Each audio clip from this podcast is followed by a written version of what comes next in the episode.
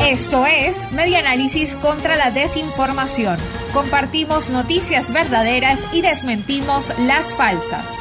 Reconstruyendo la información para la democracia. Lara registra centenares de delitos de lesa humanidad, recuerda el sociólogo Nelson Freites. Muy significativo ha resultado que el Estado venezolano haya accedido a firmar el acuerdo con la Corte Penal Internacional para que después del cierre de la etapa preliminar de Venezuela se comience oficialmente en nuestro país a proceder la investigación de ese organismo. Al emitir su opinión, el sociólogo y defensor de los derechos humanos Nelson Freites señaló a el impulso que se ha corroborado la comisión de los graves delitos contra el derecho a la vida, la integridad física y a la libertad.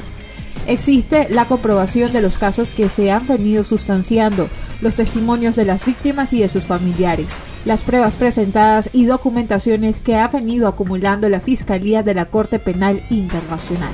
Lara ha sido uno de los estados donde se han perpetrado numerosos casos de delitos de lesa humanidad, indicó el sociólogo Nelson Freites. Esto fue Media Análisis contra la Desinformación. Síguenos en nuestras redes sociales, en Twitter e Instagram en arroba medianálisis y nuestra página web medianálisis.org.